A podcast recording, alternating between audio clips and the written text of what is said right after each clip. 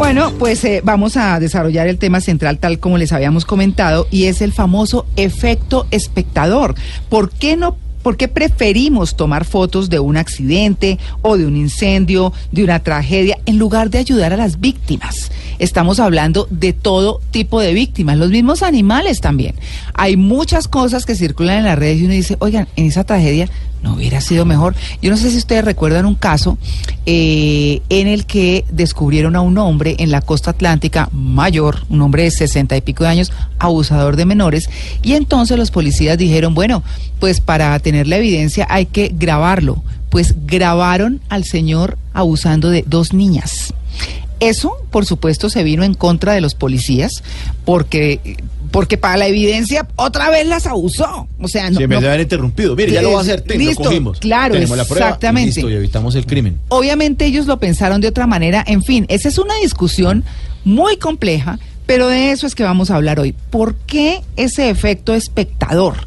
Eh, lo hemos visto en, en la Rambla recientemente en Barcelona, en esos atentados terribles donde cogen y atropellan, esos atropellamientos múltiples, espantosos.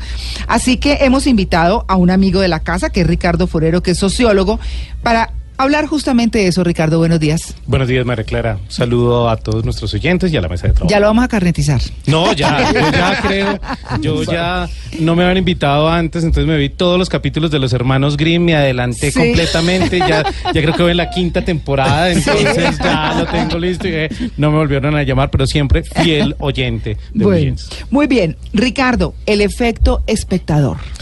El efecto espectador es un fenómeno de carácter de psicología social y se transa primordialmente en que un grupo de personas observan cómo otra, otra otro individuo está en una situación complicada Sí. y pese a no- y en vez de ayudarlo Sí. lo que hacen es simplemente observarlo. Grabarlo. O En tomarle nues- fotos. En nuestro caso, en nuestra actualidad, lo que estamos es llegando es a tomarle fotos, a grabarlo y a compartirlo en nuestras redes sociales. Mm. Bueno, es que hay que decir y hay que recordar que toda esta discusión nació con la muerte de Lady Di, porque lo que se criticaba grandemente en esa época las redes sociales no eran, pues, No. eh, no, no estaban, No eh, en fin, no existían no nada. Entonces, el tema eran los fotógrafos. Y eh, obviamente después de ese accidente, lo que decían es que en lugar de ayudarlos a, los accidentados, a Dodi, al y a Diana, lo que han hecho era ponerse a tomar fotos, los mismos paparazzis, que fue profundamente criticado y sigue siendo criticado. Pero no solamente lo vimos ahí, sino lo hemos seguido viendo. En ese orden de ideas, lo que sostiene es que entre una situación tan compleja como esa, entre mayor número de espectadores tengamos, eh, menor probabilidad ha- hay que una persona ayude o se responsabilice de la acción que se está dando. Ese es, digamos, el eje del efecto o- observador o la difusión de la responsabilidad. Entonces, es, frente a una situación, hay un grupo de personas y cada quien está esperando A que que alguien, alguien ayude. actúe. Ajá. ¿Quién va a ser el primero que va a actuar? ¿Quién va a ayudar? Ajá. Y ahí, digamos, eh, se han hecho eh, experimentos sociales en torno, digamos, a esta medida. Desde el 68 se vienen realizando experimentos y se muestra claramente que entre mayor número de personas, casualmente, menor va a ser la posibilidad de que ayude ¿Ah, sí? en torno a eso. Sí, como claro. que uno se recuesta a los demás Sí. esperando a que los demás Esperando lo que hagan. alguien O ayude. digamos lo que puede, todos hemos pasado, digamos, por situaciones en donde hay una pareja discutiendo y hay un, Mm. un gran número de personas y todo el mundo dice, bueno, esperemos quién actúa y yo apoyo. Pero Sí. lo que pasa es al contrario, ¿no? o todo el mundo estaba hablando, no, yo de pronto no me meto porque si me meto, la, la pareja va a venir en contra Claro. mía. Y ahí también, Ricardo, seguramente es la responsabilidad que la gente siente de lo que legalmente puede pasar con ellos. Hay personas que no ayudan porque dicen, si ayudo, legalmente me va a complicar. Entonces, Ah. inmediatamente hay un rechazo. Pero lo que usted dice es cierto. Entre esa muchedumbre lo que siempre se espera es que alguien ayuda y el que ayuda es el que tiene de alguna manera una responsabilidad o ha aprendido a ayudar en estos casos, pero si no tiene eso conscientemente, nadie lo hace y dejan a la gente ahí. Y es que, mire, por ejemplo, eh, hay países como en Estados Unidos que ese, ese tipo de solidaridad pues no existe, porque por ejemplo, cuando usted va a ayudar a alguien que se cayó enfrente de un almacén, eh, digamos, usted va a ayudarlo y dice como, no, no me ayude, déjeme acá, porque claro, o sea, y la gente se vuelve un poco apática de eso porque, claro, el que se cae lo que quiere es que eh, demandar al almacén o demandar al Estado, a la ciudad, eh, Ah. por daños y perjuicios. Entonces, claro, la gente, digamos que se retira un poco de eso y lo que hace es grabar. Ah, vea pues. O yo, y tengo entendido, y, y los que son abogados de pronto nos corrigen ahí en las redes sociales, que si uno de pronto ve uno atropellado a una persona y uno la sube en el carro de uno y la lleva, o la lleva a un hospital en un taxi, y si a esa persona le pasa algo, uno también tiene responsabilidad en eso. Sí, listo, usted lo- ¿Quién lo trajo? Yo. Listo. Entonces venga, pues, ¿por qué trajo a Sí, esa claro. persona? ¿No? O se le llega a morir. ¿Qué tal que pase eso? Entonces uno, ¿dónde queda? Claro, Ricardo, en este punto en el que hemos hablado, lo que hemos hablado, ¿hasta dónde eso es sano, es normal? En términos de psicología social, el experimento lo que ha mostrado, y lo han hecho en distintos países, en distintos contextos, con distintos grupos sociales, es que sí hay una tendencia a difuminar, digamos, esa responsabilidad. Eh, entonces lo que mostraba es que el caso no está tan ligado al momento, a la situación que se dé, sino que realmente hay una serie de cuestionamientos individuales, porque lo que todo el mundo está diciendo es, y si me meto qué responsabilidad individual yo voy a asumir, digamos, ahí hay, digamos, toda una, una tensión en términos legales, en términos punitivos, en términos, digamos, de, de ese escenario. Pero lo importante en torno a, a- a- a ese proceso es que también se ha mostrado que esos criterios de solidaridad, pues, son tan importantes y cuando aparece esta persona líder, pues obviamente es cuando él converge, digamos, ese proceso de ayuda. Entonces, pues, el- digamos, el caso nació porque en el 68 en, en Nueva York hubo una, un atraco, un crimen, y habían más de 30 personas mirando Observando. observando la situación. Y después se mostró claramente cómo si una de estas personas hubiera participado, pues se hubiera evitado el crimen como tal. Ah. Entonces ahí hay toda una tensión en torno a cómo se genera la acción social, o sea, cómo actuamos en colectivo. Y pues obviamente hay experimentos, han hecho experimentos en donde dicen, no, si hay más de seis personas, el efecto espectador se incrementa. Entre mayor número de personas haya, Menor menor es la posibilidad reacción. es que se vaya a participar en torno Pero el efecto espectador es sano o no es, es decir, no, no, no sano no, sino es normal o es una patología, es un poco lo que quiero puntualizar. Ah, ok. No, no, digamos, el efecto espectador se da. Se da Sí. como un principio de la vida social. Eso es lo que los... Claro, el que mira, pero el que toma foto, Claro. el Ah, que filma, el que todo lo que está pasando Claro. ahora. En torno, digamos, a las redes, ahí ya hay otra discusión diferente. Y la discusión diferente que se está dando es que frente a, a los escena- frente a estos escenarios tan complejos, la acción de las personas no solamente es ser espectadoras, sino a través de los medios de tecnología empiezan a filmar, empiezan a tomar fotos y empiezan morbo, a generar Mm. esa situación tan complicada como un escenario de espectáculo. Ahí es donde, digamos, hay todo un cuestionamiento en torno a la situación moral, a la situación ética Ajá. y a cómo estamos mediatizando esa realidad. Entonces, no es importante lo que está pasando en torno a esa realidad física, sino que lo podamos grabar, Sí. que lo podamos tomar fotos, que nos podamos tomar una selfie No. y que todo vaya a la red social para que nosotros reivindiquemos ese Pero escenario. ahora que me aclara que no me gusta hablar del Papa, pero vi una foto de un tipo, y pasaba el Papa por la carrera séptima, y el tipo estaba de espaldas y quería tomarse la selfie con el Papa y le salió bien. O sea, salía en primer plano la cara del tipo y atrás el Papa en el Papa móvil. Pero el tipo por estar haciendo eso, le está dando la espalda al Papa y no lo vio. Es que le no está pasando a todo el mundo. La idea, o sea, si yo soy creyente, Claro. eh, pasa el Papa, lo veo en vivo y me echo la bendición o cualquier cosa, digo, o hago una oración. Oiga. No, el tipo lo que quería era la foto con el Papa. Oiga, pero De espere, espaldas espere, al Papa. yo aclaro una cosita, no es que no me guste hablar del Papa. No, es que eh, sí, pero como para no saturar. Pero, Exacto. pero, Exacto. pero mire que hay otra cosa que quiero traer a colación y es que, por ejemplo, cuando uno va a un espectáculo o a un concierto, muchas veces deja de disfrutárselo por estar grabando, por la foto. Y muchas veces, eh, ok, usted sube uno o dos contenidos a redes sociales y el resto de fotos y videos se quedan ahí. Y hace poco estuve en el Circo del Sol de, de Soda Stereo y ponen un mensaje muy bonito en el que le dicen a la gente, vea, ¿sabe qué?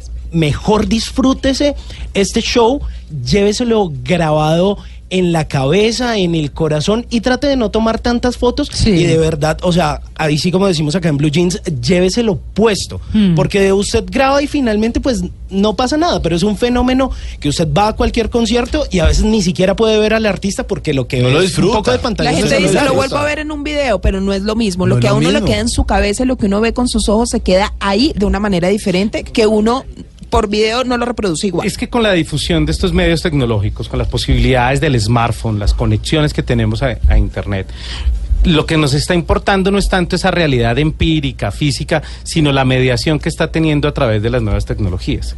Es la idea no es ver el Papa, la idea es el Papa y yo o el espectáculo. Ah, que claro. todo el mundo sepa que yo Estuve. Papa. Es un tema de egos. Claro, es un tema de individualismo. Sí, De ego. De ego, total. El escenario paradigmático del ego en la sociedad contemporánea es la red social. Además Claro, que buscamos ese una, es el escenario. y buscamos una aprobación. Claro, es la estrella. Un la, like, estrella claro. la estrella de la red social es pues Soy cada yo. uno Ajá. y la imagen que estamos dando. Entonces, es muy interesante, digamos, eh, lo que no- anota Mauricio, de lo importante no es el personaje o el espectáculo, sino mi posición frente al personaje y que todo el mundo lo vea. O sea, el tema no es tomar la foto, el tema es compartirla, si no, no tendría sentido. Claro, Claro, que la y gente los- la vea. que la gente lo La vea y que me dé likes, ¿no? Y que Eh, yo esté ahí. que esos son los aplausos, ¿no? Que ese es el aplauso. El aplauso no los likes. Ok, pues interesantísimo el tema, ya saben, el efecto espectador. Vamos a seguirlo desarrollando porque, por supuesto, más allá de si es o no una, una patología, que es una discusión todavía, de si lo debemos hacer o no, de si debe pasar o no, pues bueno, está la realidad humana, ¿no? Ajá. ¿Va a decir algo? No, sí, es que es que siento que esas maneras de comunicación han, han cambiado un poquito, ¿no? Claro, han cambiado un poquito y mucho. bueno, mire, vamos a irnos al break y regresamos porque el tema está interesantísimo. El efecto espectador. Estamos en Blue Jeans de Blue Radio. Bueno, 8 y 45 minutos de la mañana, estamos en un Blue Jeans corto, recuerden que vamos más o menos hasta las nueve y media de la mañana, así que, pues bueno, estamos abordando un tema que es muy interesante, que es el efecto espectador, efecto espectador. Para quienes están llegando a la sintonía, el efecto espectador es todo eso que hemos visto en las últimas tragedias o que vemos videos, eh, apreciamos videos por las redes en las que una persona le está pegando a otra o en la que se está cometiendo un crimen o en fin. Ese es el efecto espectador. Acuérdese que en los noticieros de televisión durante un tiempo eso pasaban los atracos, los asaltos, los no sé qué, y eso era motivo de rating brutal hasta que la gente se cansó, porque eso no podía ser o pues seguir siendo el espectáculo que teníamos que estar viendo y nos daba además una sensación de inseguridad peor de la que normalmente teníamos. Pero esto viene desde Lady Di, desde que murió, desde que los fotógrafos en ese momento, porque no existían las redes, pues tomaron las, las, eh, las fotos eh, en lugar de ayudar a quienes se habían accidentado. Y ese es nuestro tema de hoy, nuestro invitado Ricardo Forero. Bueno, Ricardo, entonces ¿eso qué? ¿Normal o no normal? Hay, hay una diferencia que debemos tener en cuenta. Por un lado, el efecto espectador como un fenómeno de psicología social que se viene presentando durante muchísimo tiempo. Eso, digamos, es un elemento constitutivo de la vida social que se ha venido estudiando. Lo que empieza a ser ya patológico propiamente es que cogemos esos espacios, esos elementos, eh, estas dificultades que se dan dentro de la vida social, lo volvemos espectáculo, lo grabamos y lo mandamos en las redes sociales. Las redes sociales como este escenario en donde es la exaltación del yo y del ego. Y queremos decirle a la gente, mire, yo estuve en este momento trágico, el elemento humano no importa, sino lo que importa es que yo lo filmé, yo lo subo y estuve ahí y quiero compartirlo con todos. Ay, qué felicidad. Cuando, cuando volvemos eso, un elemento constitutivo recurrente, donde todo el mundo está colocando en las redes constantemente esos escenarios, pues ya el elemento se vuelve patológico porque estamos basando nuestra identidad y la aceptación social en esas redes sociales. Y ahí hay un elemento ya patológico. Hay un, discúlpeme, eh, María Lourdes, hay un ejemplo muy claro del efecto espectador que viene desde mucho antes de Lady Di, creo, y es la fotografía que toma Kevin Carter, que esperó el momento justo niño. del niño Sí, y el buitre abriendo las alas detrás de él. Él se suicida años después. ¿Cómo en es esa parte, historia? Por la presión. en Ah, parte el niño por en la África. crítica A que ver. recibió de la gente porque decían no lo ayudó y esperó fue a tomar la mejor fotografía para mostrársela al mundo, ganarse el premio Pulitzer y luego quedarse como con las manos vacías después de que toda la gente lo juzgó. Era un niño en total estado de desnutrición, eh, Mauricio, en África exactamente. En todo ese momento de hambrunas, y el fotógrafo lo que hizo fue fotografiar al niño en un momento terrible. En que está chulo ahí al lado. además. Exactamente, el ¿Hace buitre cuánto? ¿Hace cuánto? está Hace esperando, muchos no, años. hace muchos años, hace como 1900. 25 años. Como en el 70 y pico. Exactamente, Sí, sí, como 40 y el niño estaba, el buitre estaba esperando el momento en el que el niño se moría para que fuera su presa y él toma la foto en ese preciso momento, sí. pero indudablemente no lo podía ayudar. O sea, digamos que el niño ya estaba a punto de morirse y él no lo podía ayudar y él toma el momento, pero lo que dice Marixa, la presión fue tan grande que se suicida. Yo creo que lo que hay que lo que hay que decir ahí antes de la pregunta de María Lourdes es que hubo eh, digamos, momentos aislados en lo que sucedió, pero donde se desarrolla y se comienza a cuestionar ese efecto espectador es a partir del momento del ADD, Ujú. porque obviamente hubo momentos como este, esa fotografía o de otras muchas cosas. Vemos eh, fotos de la Segunda Guerra Claro. Mundial, vemos muchas cosas que en ese momento no era porque no existían las redes, pero cuando ya se da el tema del ADD, que tampoco existían, pero que empezaron a proliferar estas fotografías y a verse, y, a- y sobre todo, sobre todo, a no ayudar a la a, a Lady Di y a Dodi Alfayet en ese momento tan difícil, fue cuando empezó el, cuestio- el cuestionamiento y de ahí para acá todo Es que, ha María. Clara, eso tiene que ver justamente con lo que estamos eh, hablando y es que la gente no siente que tenga responsabilidad sobre esas personas y sobre esos hechos y por eso se genera el efecto espectador y lo que decíamos, mientras más gente esté en el lugar de los hechos, menos personas van a ayudar a no ser que una persona tome la decisión.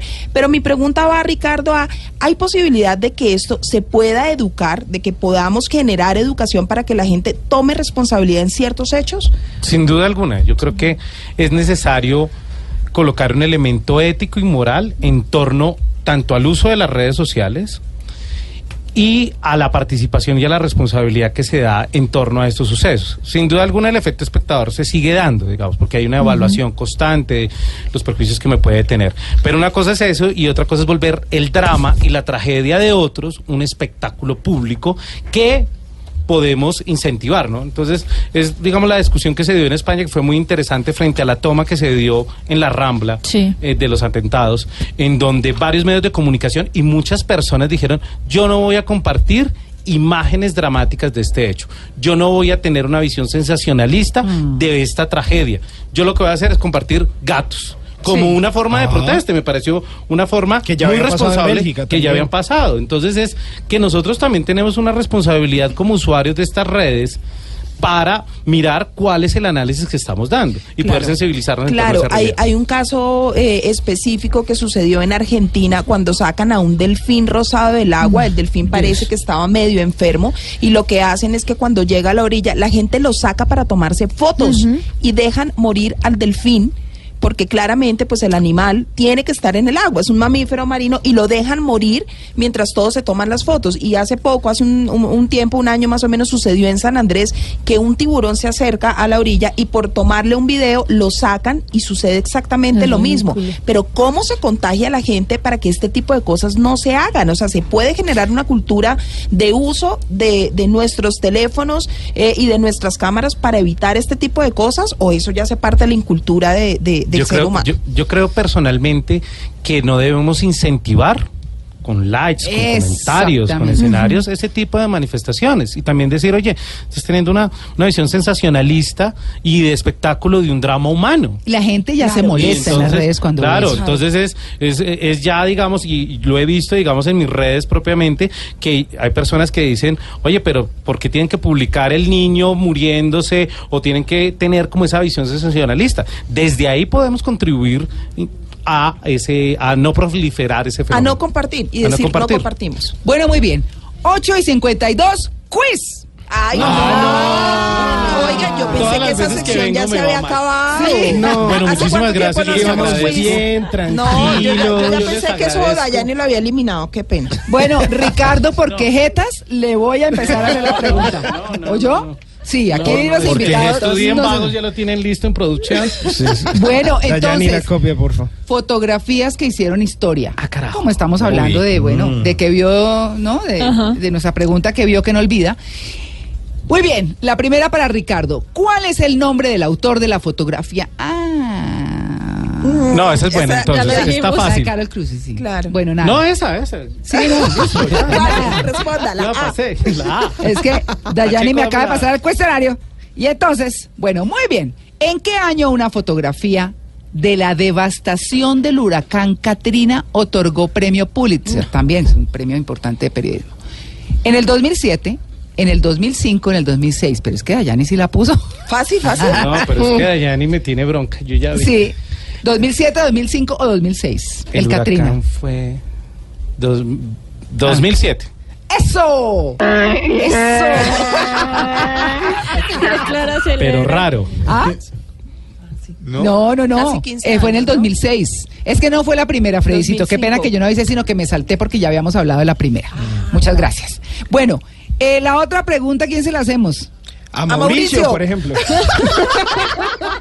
O sea, yo no, no, no, yo, con- mire, con todo respeto, Le tienen bronca a los de las camisas azules. Yo ya- Sí, pero ¿Qué pasó? Todos al tiempo, yo ¿no? con todo respeto, yo no voy a permitir el bullying aquí al aire, menos tampoco. Yo tampoco, por eso le voy a preguntar. Ay, no. A ver, ¿cuál fue el suceso Y él anota. que Ahí. fotografió Damon Winter Claro, de para ganar su premio Pulitzer en 2009? otro Pulitzer. Entonces, otro Pulitzer. Entonces, campaña presidencial de Barack Obama. Ejecución de Saddam Hussein. Terremoto de Haití. ¿Cuál de las tres? Winter es invierno. Entonces, Obama bajo el 7, ejecución Saddam Hussein, terremoto Haití, subo el 4, raíz de 40. El C, terremoto de Haití. Sí. Muy bien. Bien.